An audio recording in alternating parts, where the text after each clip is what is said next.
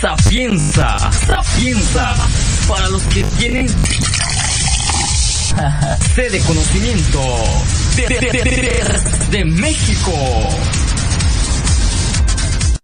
En este momento comienza Agenda a Fondo. Agenda a Fondo. Siempre en busca de respuestas a lo desconocido.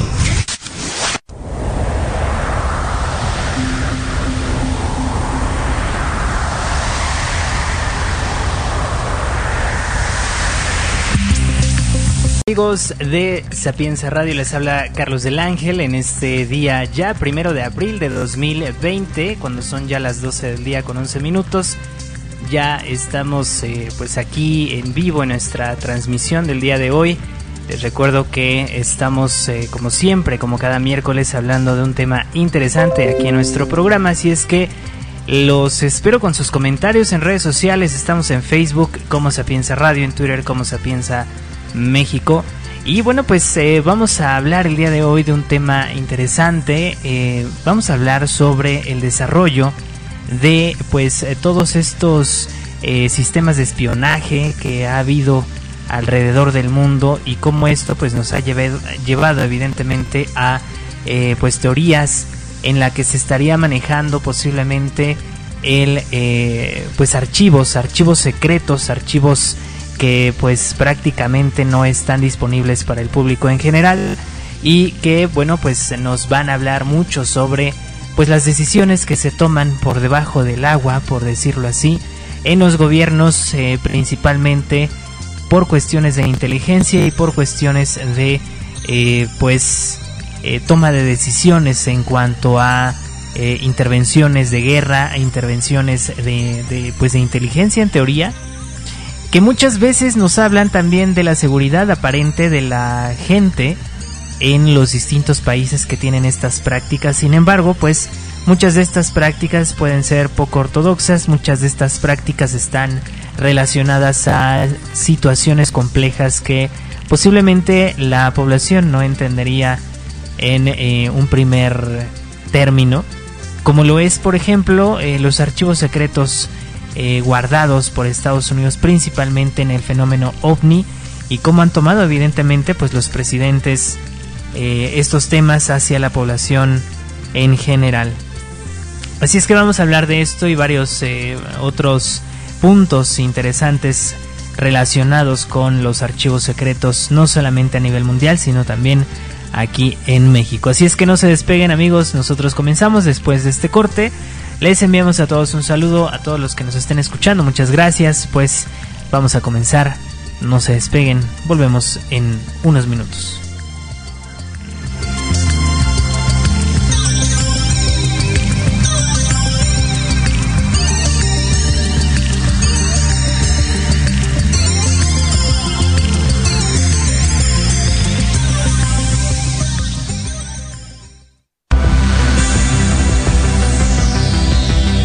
Siga adentrándote en los misterios, mitos y realidades de nuestro mundo. Continuamos en Agenda a Fondo, solo a través de Sapienza Radio.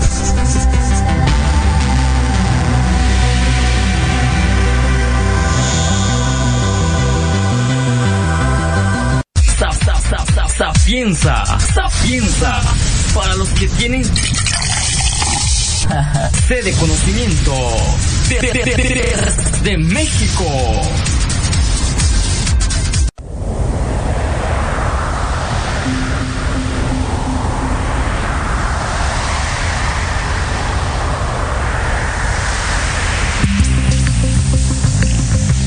Bueno, ya regresamos aquí a nuestro programa el día de hoy hablando sobre los archivos secretos en general y fíjense que parte de la cultura en general eh, siempre habla sobre pues estos eh, pues estas cosas que nos oculta el gobierno en general eh, y no estamos como que muy acostumbrados a que bueno, en realidad sí estamos acostumbrados a que el gobierno nos oculte cosas. Siempre estamos con esa teoría de conspiración de que el gobierno nunca habla con la verdad y el gobierno siempre miente. Eh, sin embargo, uno de los puntos o de las teorías más eh, resonadas sobre los archivos secretos es precisamente sobre el Vaticano.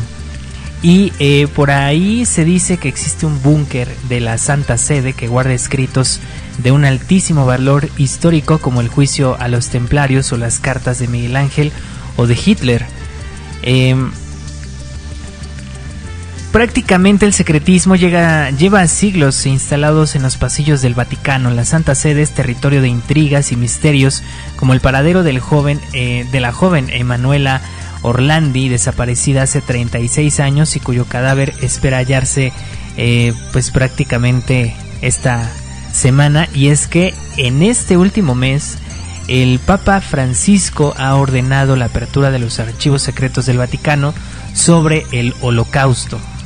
Eh, sin duda alguna, el mayor depósito eh, evidentemente de, eh, confidencias papales y de la Iglesia Católica se esconde en los archivos secretos del Vaticano, una suerte de búnker situado entre la Basílica de San Pedro y los museos vaticanos. Allí se conservan 17 millones de páginas de documentos correspondientes a un periodo de 12 siglos en más de 85 kilómetros de estantería. El Archivo Secreto Vaticano eh, realmente no, no significaría secreto en su contexto o su lengua eh, latina, sino más bien sería privado o personal. Fue fundado a principios del siglo XVIII por orden del Papa Paulo V y ha sido motivo de leyendas, teorías maquiavélicas y escenario de obras de ficción como Ángeles y Demonios de Dan Brown pero lo cierto es que constituye un tesoro histórico y cultural de valor incalculable no solo y no solo de la Iglesia. Los documentos no están abiertos al público y solo los más de 75 años de antigüedad pueden eh, ser estudiados. 75 eh, años de antigüedad pueden ser estudiados y consultados por investigadores e historiadores tras cumplir con un montón de trabas burocráticas como la de solo poder examinar tres de forma diaria. Esta apertura del archivo que encierra correspondencia papal, papeles de Estado y escritos de la Inquisición, se llevó a cabo en 1881 por obra del pontífice León XIII. Uno de los documentos más secretos que se guardan bajo llave en el Archivo Vaticano son las actas de los juicios contra los caballeros de la Orden del Temple, conocido como el Pergamino de Chinón, y de varias decenas de metros de longitud eh, instruye las acusaciones de herejía vertidas por el Santo Oficio contra los templarios, así como la absolución mm, que el Papa Clemente V concedió en 1308 a los líderes de la orden, aunque algunos de ellos, como Jacques de Molay, no se librasen de morir en la hoguera. Estuvo perdido durante varios siglos hasta su redescubrimiento en 2001 por una investigadora italiana. Otro de los escritos más relevantes son la bula eh, menor intercaetera, que eh, pues prácticamente nos está hablando de... Eh, fue otorgada, para empezar, por el pontífice Alejandro XVI en 1943 a los reyes católicos y que definió un meridiano al oeste del cual todas las tierras halladas y por hallar pertenecerían a los monarcas de Castilla y Aragón, una queja de Miguel Ángel también está aquí en los archivos secretos al Papa Paulo II. Eh, o Julio II también se le conoció, este sí es de los pocos papas que tuvieron dos nombres, por el impago de una factura de una pintura eh, por pintar la capilla Sixtina, notas sobre el juicio a Galileo Galilei en 1633 o cartas de Mozart, Carlomagno, Voltaire, Abraham Lincoln o Hitler. Asimismo, eh, pues también se destacan los documentos que ratifican la excomunión de la Iglesia Católica de Martín Lutero, impulsor de la Reforma Protestante, la petición de Enrique VIII a Clemente VI, VII de que anulase su matrimonio con Catalina de Aragón, a lo que el Papa se negó rompiéndose las relaciones entre Inglaterra y la Santa Sede, o la despedida misiva que redactó María I de Escocia, que sería ejecutada tras ser declarada culpable de conspirar contra su prima protestante Isabel I, a Sixto V suplicando que, se, que le salvase la vida de los herejes que la iban a matar.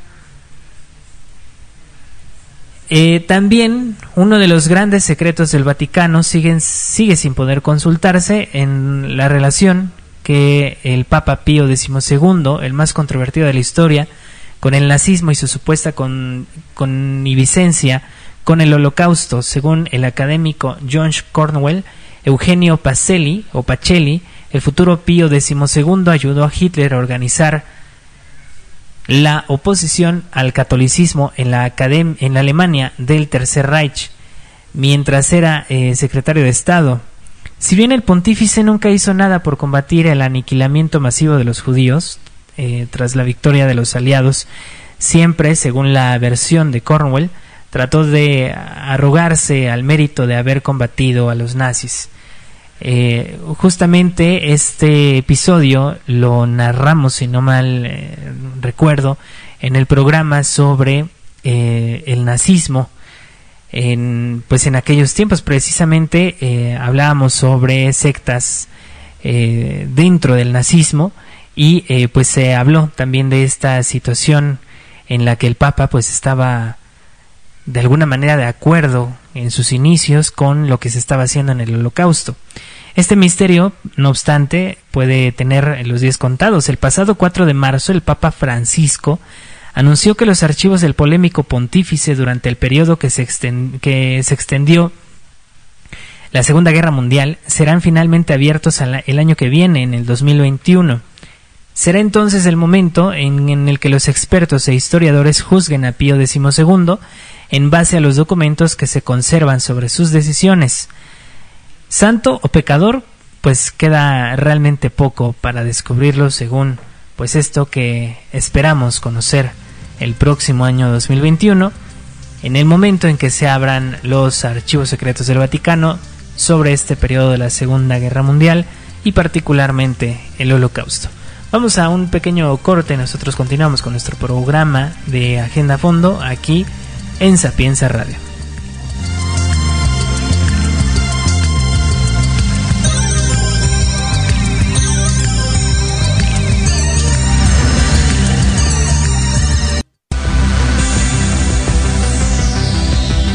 Sigue adentrándote en los misterios, mitos y realidades de nuestro mundo. Continuamos en Agenda Fondo, solo a través de Sapienza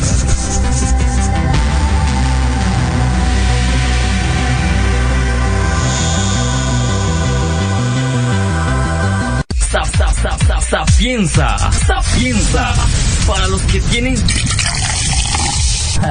sede conocimiento de, México. Sapienza, sapienza, para los que tienen sede conocimiento de México.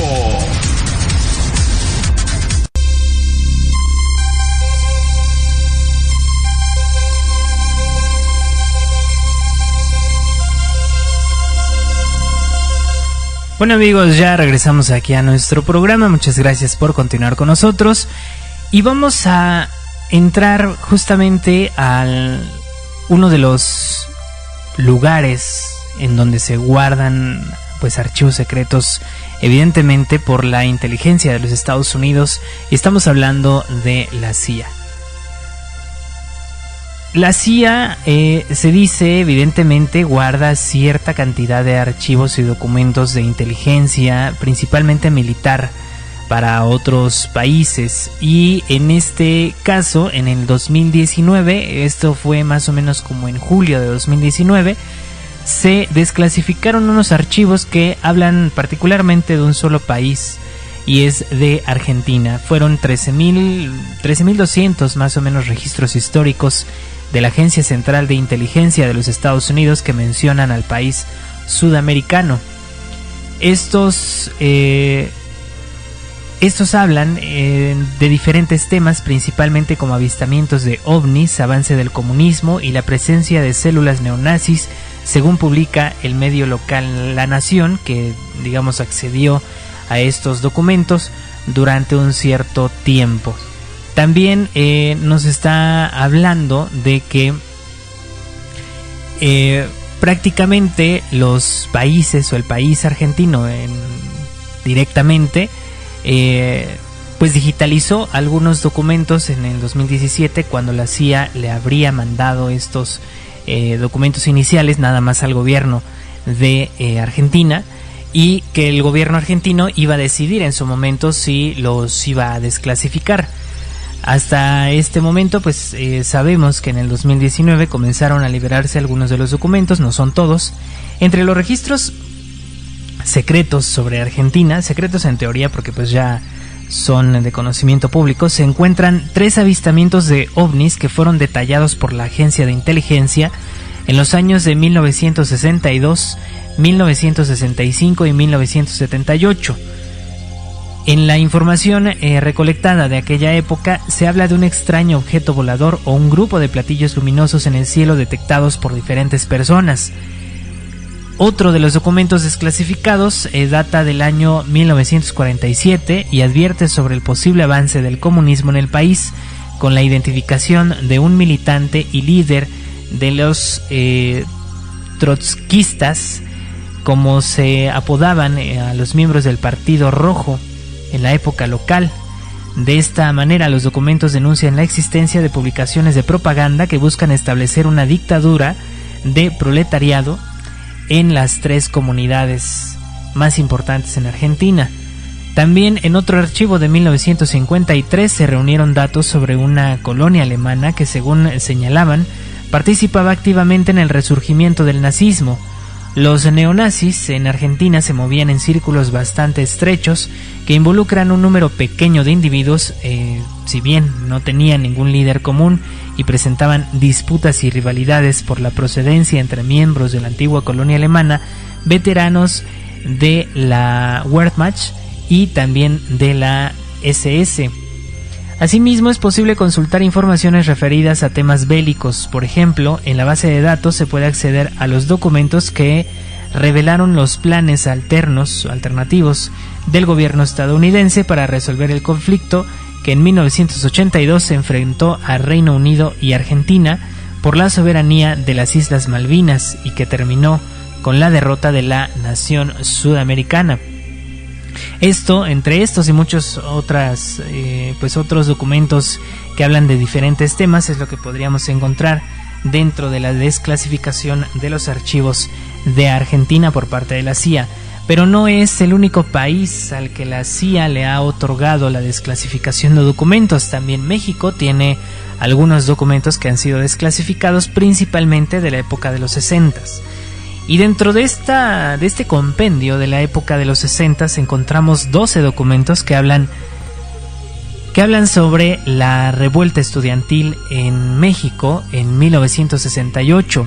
Eh, prácticamente Estados Unidos o la CIA pues veía con eh, una importancia especial pues los hechos que se estaban aconteciendo en nuestro país en esas épocas principalmente desde 1967 con eh, pues el poder que estaba teniendo en mayor eh, cantidad de gente el Partido Comunista Mexicano. Y es que el para Estados Unidos la visita de el secretario de Relaciones Exteriores en ese momento que era Luis Echeverría a Cuba eh, fue muy importante precisamente para instaurar el Partido Comunista en México y se creía, según la CIA, que el comunismo también eh, quería entrar, digamos, a nuestro país. Sin embargo, distintas células, principalmente militares, evitaron, aparentemente lo que dice la CIA, evitaron que el país mexicano se viera, digamos, contagiado por esta situación comunista a nivel internacional que para los años 60 pues evidentemente era un eh, pues un partido presente en la mayoría de los países sudamericanos y que muchos en muchos eh, sí fructiferó como lo fue en Chile por ejemplo como lo fue en Venezuela en distintas épocas en distintos años pero parece ser por ejemplo que eh, Hugo Chávez en Venezuela pues es, estaría siendo parte del la instauración del régimen comunista allá en Venezuela y que pues ahora sabemos cómo, cómo está. Y es por ello evidentemente que Rusia, por ejemplo, y China les daría un apoyo casi incondicional a Venezuela tras la llegada de Hugo Chávez al poder. Sin embargo, volviendo al tema de México, se habla en estos archivos que pues eh, fueron los comunistas realmente los que iniciaron esta revuelta estudiantil en pro de eh, pues que pues en primera de tirar al gobierno en turno que era de eh, en ese caso en ese momento de Gustavo Díaz Ordaz y que pues prácticamente fue desde el gobierno parte del gobierno no, no todo evidentemente al menos no la cabeza del gobierno pero sí algunas facciones que estaban en favor del comunismo, quienes encenderían la mecha, digamos, en, los estudiantes, entre los estudiantes, y pues eh, justamente en todas estas marchas que se dieron de los estudiantes en aquella época se, ven, se veían eh, muy presentes las banderas del comunismo. Así que, bueno, pues dentro de todo esto eh, se dice evidentemente que los halcones o también los miembros del el batallón Olimpia que conocemos por portar este guante blanco antes de eh, iniciarse el, el ataque contra los estudiantes pues estaban movidos por el Partido Comunista y que de alguna manera este movimiento venía obviamente de Rusia y que estaba de alguna manera manejándose desde Cuba. Eso es lo que por lo menos la CIA dice en las investigaciones y en 12 documentos que hablan sobre ciertos líderes, sobre ciertos movimientos que fueron sospecha, que Estados Unidos ya estaba advirtiendo desde mayo de 1968 sobre una revuelta estudiantil que se iba a dar lugar en México en máximo seis meses, es lo que decía la nota, y bueno, pues parece ser que sucedió tal como lo preveía Estados Unidos. Justamente esta situación de que Estados Unidos ya sepa de alguna manera qué es lo que pueda pasar en, algún país no es la primera vez que ocurre. Y es que recordemos que durante el golpe a el golpe a Bolivia, donde eh, pues prácticamente se tiró al presidente en turno, eh, había una publicación, un artículo allá en, un blog en Estados Unidos donde se hablaba que en un mes prácticamente iban a, tumbar a Evo Morales del poder en Bolivia. Esto justamente mucho antes de lo que comenzara este movimiento de pues de golpe prácticamente para poder tirar a Evo Morales, pero es uno de los golpes más rápidos que se ha dado en la historia y que habla precisamente de que posiblemente pues esté detrás de Estados Unidos y muy raro evidentemente porque pues estamos hablando que una vez tumbado Evo Morales del poder en Bolivia pues prácticamente el ascenso de Yanin Áñez fue muy muy rápido. Así que pues no sabemos realmente hasta qué punto estaría metido Estados Unidos en todos los países. Sin embargo Regresando del corte, voy a hablar de un caso especial en México y pues pues vamos a vamos a recomendar precisamente una página, una fanpage en Facebook que es raro, pero publica muy frecuentemente algunos archivos entre los cuales les voy a hablar de uno que está publicado ahí, eh, siempre se publica en versión traducida y también se publica el documento en PDF. Está el documento en PDF sobre una base secreta de la CIA, secreta entre comillas, de la CIA en México. Así es que volviendo de esta pausa vamos a platicar sobre este tema, sobre la CIA, la presencia de la CIA en nuestro país. No se despeguen.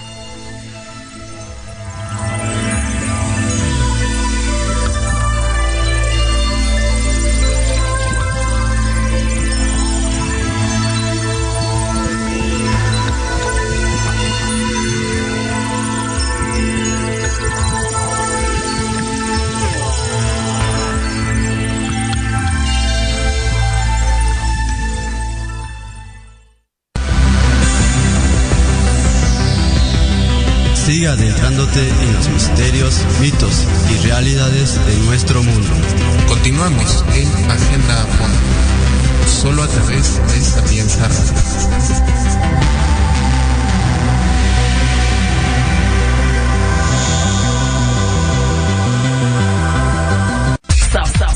Sapienza, Sapienza, para los que tienen sede de México.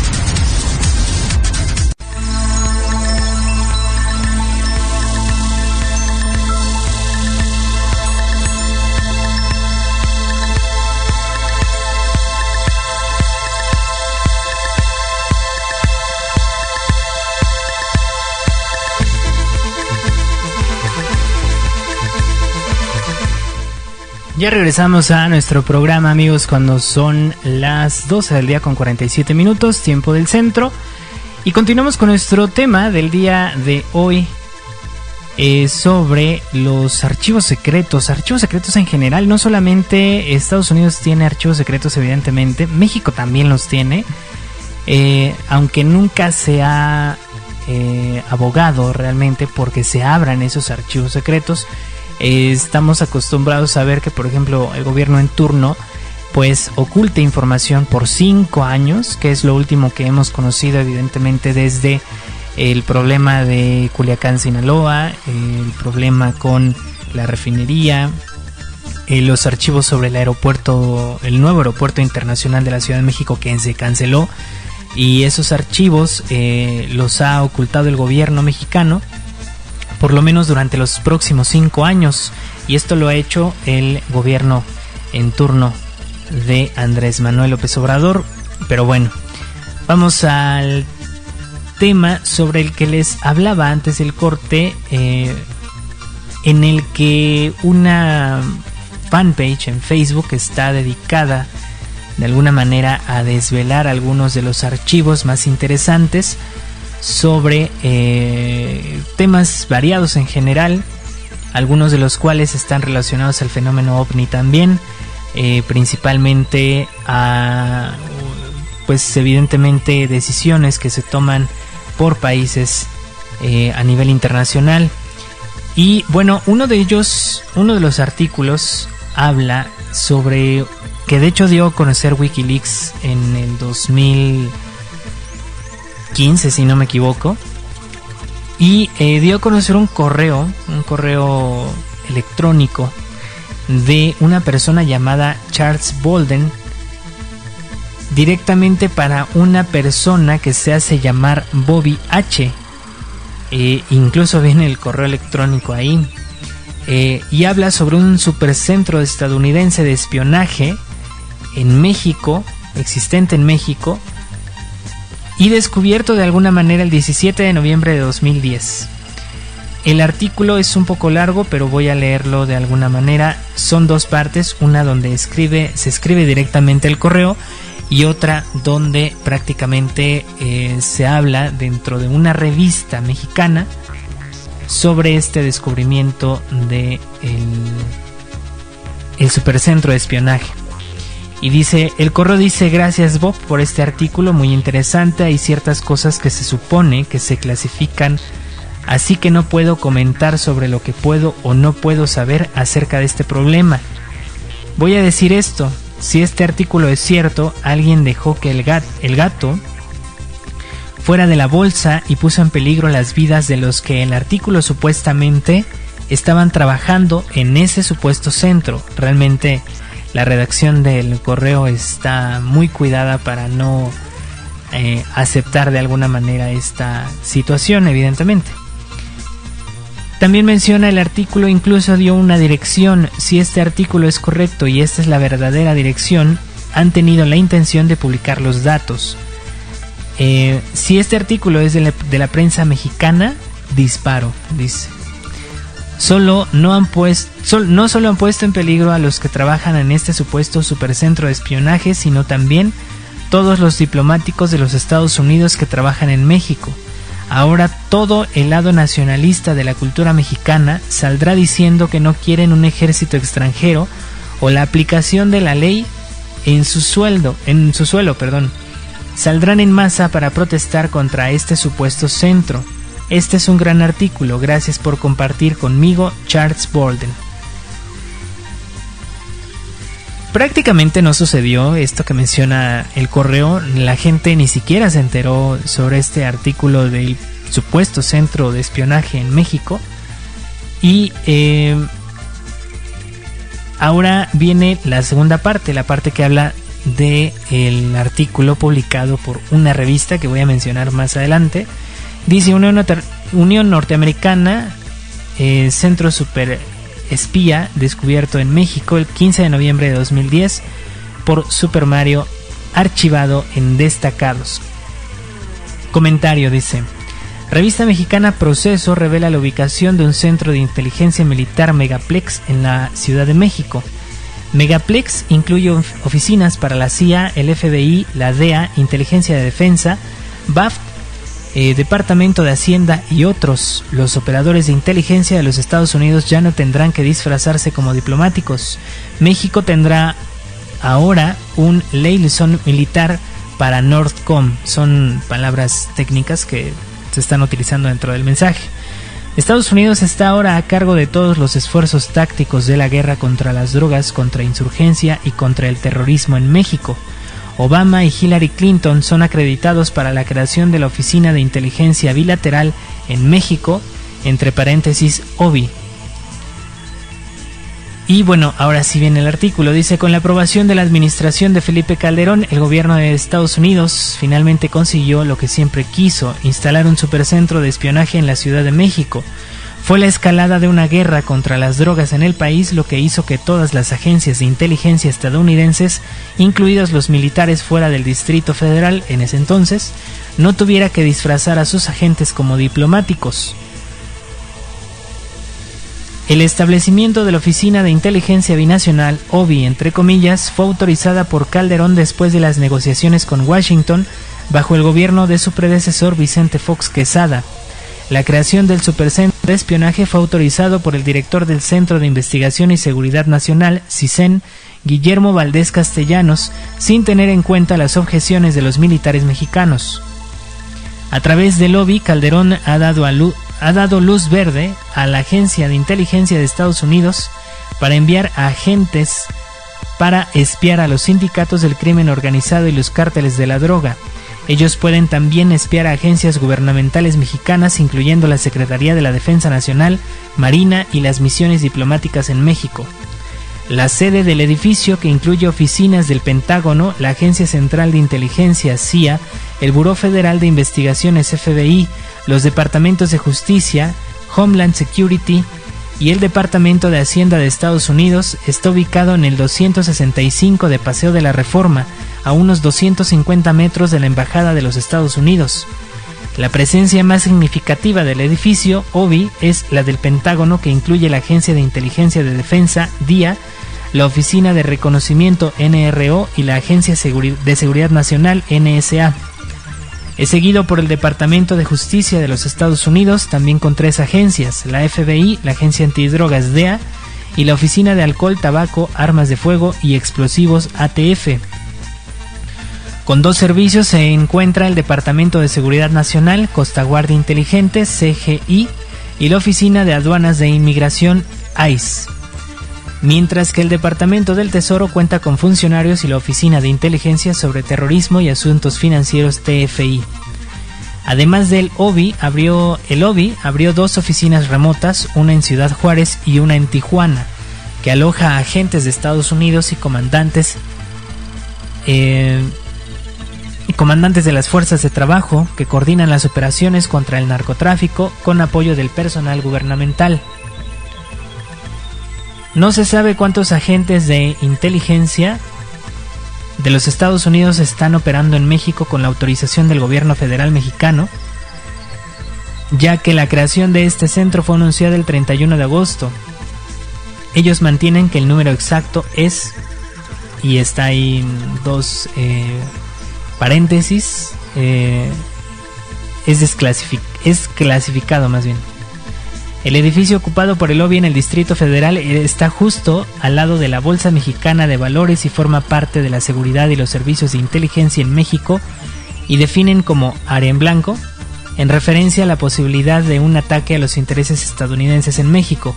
Cuando mencioné área en blanco es porque esa parte no existe dentro del documento, es, fue intencionalmente ocultada. En este punto estratégico para Washington, en el Distrito Federal, también hay instalaciones para corporaciones transnacionales como Ford, American Airlines, así como hoteles Marriott y Sheraton, entre otros. El edificio donde se eh, ubica el OBI da la impresión de una facilidad de negocios ordinaria, con bancos, seguros, telecomunicaciones, oficinas comerciales y oficinas privadas. Lo único que destaca es la entrada y salida de los ciudadanos de los Estados Unidos. El directorio del edificio lista los nombres de los ocupantes hasta el piso 21. Sin embargo, después de la planta 22 hay tres penthouses que solo se enumeran como ocupado. En el techo hay antenas satelitales colocadas justo por encima del logotipo de la compañía de telecomunicaciones Axtel. Esta es la mejor ubicación secreta de las, agencias para operar, dijo la fuente que proporcionó la ubicación del OBI. La apariencia ordinaria del edificio es la forma en que los Estados Unidos a menudo disfrazan los centros de inteligencia en todo el mundo. La recepción y el estacionamiento están custodiados por servicios de seguridad privados, mientras que la Policía del Distrito Federal proporciona apoyo externo. Además, el gobierno de la ciudad ha instalado vigilantes especiales con sirenas. El alcance y el poder del lobby en México es similar al Centro de Inteligencia de El Paso, Texas, EPIC, que data de 1974 y opera exclusivamente para combatir el narcotráfico, las armas y el lavado de dinero de los Estados Unidos. EPIC ha sido acreditado por crear las estrategias lanzadas contra el narcotráfico y la delincuencia organizada en México. Entre las más exitosas figuran la Operación Tigre Blanco, que fue utilizada para investigar las actividades de la familia Hank Ron en 1997, la captura y extradición un año antes del jefe del cártel de la droga del Golfo, Juan, García Abrego, o Abrego, y el descubrimiento de narcotumbas en Ciudad Juárez, Chihuahua, en 1998. Subordinación por tráfico de drogas. El gobierno de Felipe Calderón acordó el establecimiento del lobby en México, que fue una propuesta de la Comisión Nacional de Inteligencia de los Estados Unidos, el almirante Denise Blair, acompañado por la secretaria de Estado Hillary Clinton durante su visita de trabajo a México, según el acuerdo formal, los nuevos trabajadores de la Oficina de Estados Unidos interactúan con sus homólogos mexicanos bajo la coordinación del Departamento de Estado y el Ministerio de Relaciones Exteriores de México. La, fuerte presencia de los agentes del Pentágono en México pretende fusionar los servicios de inteligencia y espionaje de ambos países para identificar y exportar las capacidades de las organizaciones de narcotraficantes y las pandillas del crimen organizado. En virtud de esta directiva emitida el 18 de marzo por el general Víctor Eugène Renault, entonces jefe del Comando del Norte, Nordcom, México ha llevado a cabo varias operaciones contra los narcotraficantes. Contra los señores de la droga han sido asesinados a Arturo Beltrán Leiva, alias El Barbas, Ignacio Nacho Coronel y Ezequiel Cárdenas Guillén, alias Tony Tormenta además de los arrestos de otros señores de la droga como Edgar Barbie Valdés Villarreal.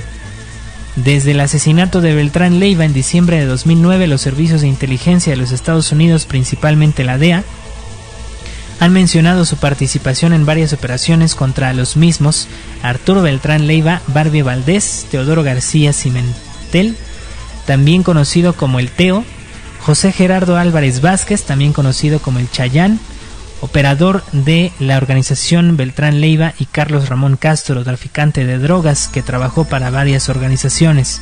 Como parte del gobierno mexicano para justificar la militarización de la lucha contra el narcotráfico, el Pentágono ha fortalecido su cooperación con el ejército mexicano.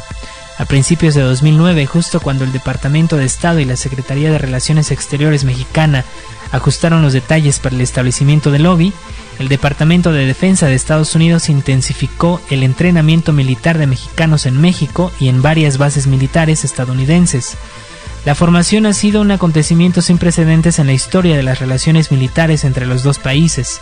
Por primera vez el Pentágono ha llevado la experiencia de contrainsurgencia y antiterrorismo desde Irak y Afganistán a sus oficinas en el centro de México. En el caso de México, los cursos de capacitación son desarrollados y dirigidos por el Departamento de Defensa. Y se enfocan en inteligencia y operaciones tácticas. Además de los cursos ofrecidos en México, el ejército mexicano aumentó considerablemente el número de tropas de fuerzas especiales en el ejército, la Fuerza Aérea y la Marina para asistir a entrenamientos de inteligencia especializada en bases militares estadounidenses. El principal ejemplo de esta cooperación es la presencia por primera vez en la relación bilateral de un miembro del ejército mexicano como eh, está oculta esa información entre el ejército mexicano, Comando Central y el Comando Norte de Colorado, Nordcom, según una fuente militar que habló de la revista con la revista mexicana Proceso. El miércoles 10 el Washington Post publicó en su primera plana una nota informando que el enlace también está oculto. También sirvió como subcomandante del Instituto para la Seguridad y la Cooperación en el Hemisferio Occidental en Fort Benning, Georgia. Desde los años 60 hasta los 80, estas instalaciones fueron alojadas en las llamadas Escuela de las Américas, que se convirtió en historia como el centro de abastecimiento para los dictadores latinoamericanos que se caracterizan por la violación sistemática de los derechos humanos. Bajo la condición de anonimato dijo que dada la gravedad de la violencia de la droga en México, hemos recibido instrucciones directas del presidente Barack Obama y de los niveles más altos del gobierno para examinar realmente qué más se puede hacer en esta cooperación contra narcotraficantes en México. El establecimiento de la Oficina de Inteligencia Binacional OBI implica que por primera vez en la historia de México, la vigilancia, supervisión y calificación del trabajo contra la delincuencia organizada entre las dependencias gubernamentales federales, incluidas las militares, se basa en parte de funcionarios extranjeros. Al documento presentado por la Casa Blanca el 25 de marzo de 2009 sobre el establecimiento del lobby, la oficina también es responsable por el uso adecuado de los recursos que Washington provee a la administración de Calderón para combatir el narcotráfico a través de la iniciativa Mérida. Estaremos coordinando nuestros esfuerzos con el gobierno de México a través de contactos de, de alto nivel que en parte están relacionados con nuevos servicios de inteligencia responsables de supervisar la implementación de la iniciativa Mérida según el documento publicado por la Casa Blanca y publicado por Proceso.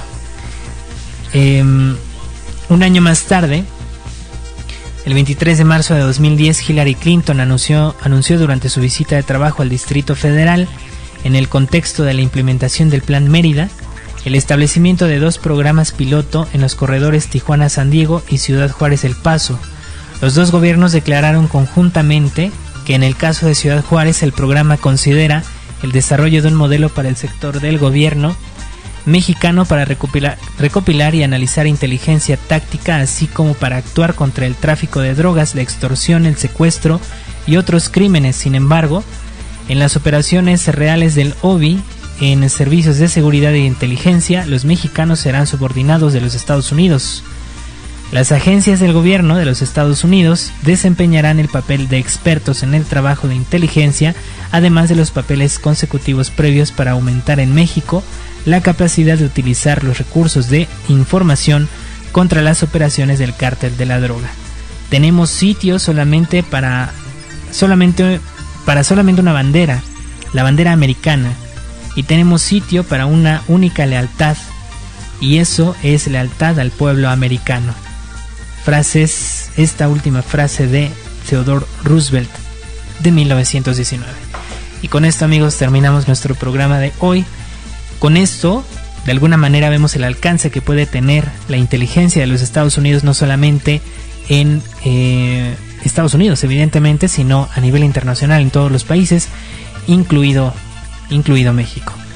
Gracias por habernos escuchado, nos escuchamos el próximo miércoles en un programa interesante, como cada miércoles a las 12 del día, aquí en Agenda Fondo. Yo soy Carlos del Ángel y me despido no sin antes enviar un saludo a todos los que nos están escuchando, especialmente a eh, Jen Hernández, que es eh, pues, la que siempre está aquí en los controles, también a eh, Fernando López Zamora, a Fernando Morales, también por ahí a Carla, no sé si nos está escuchando, y a Vivi, que también está por ahí. Muchas gracias, compartan nuestra, nuestro podcast a través de sus redes sociales. Nosotros nos escuchamos el próximo miércoles a las 12 del día.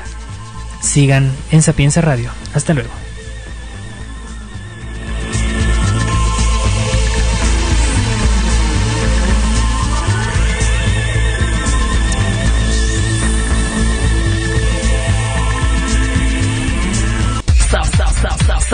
Sapienza. Sapienza.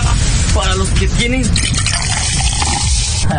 C de conocimiento de, de México.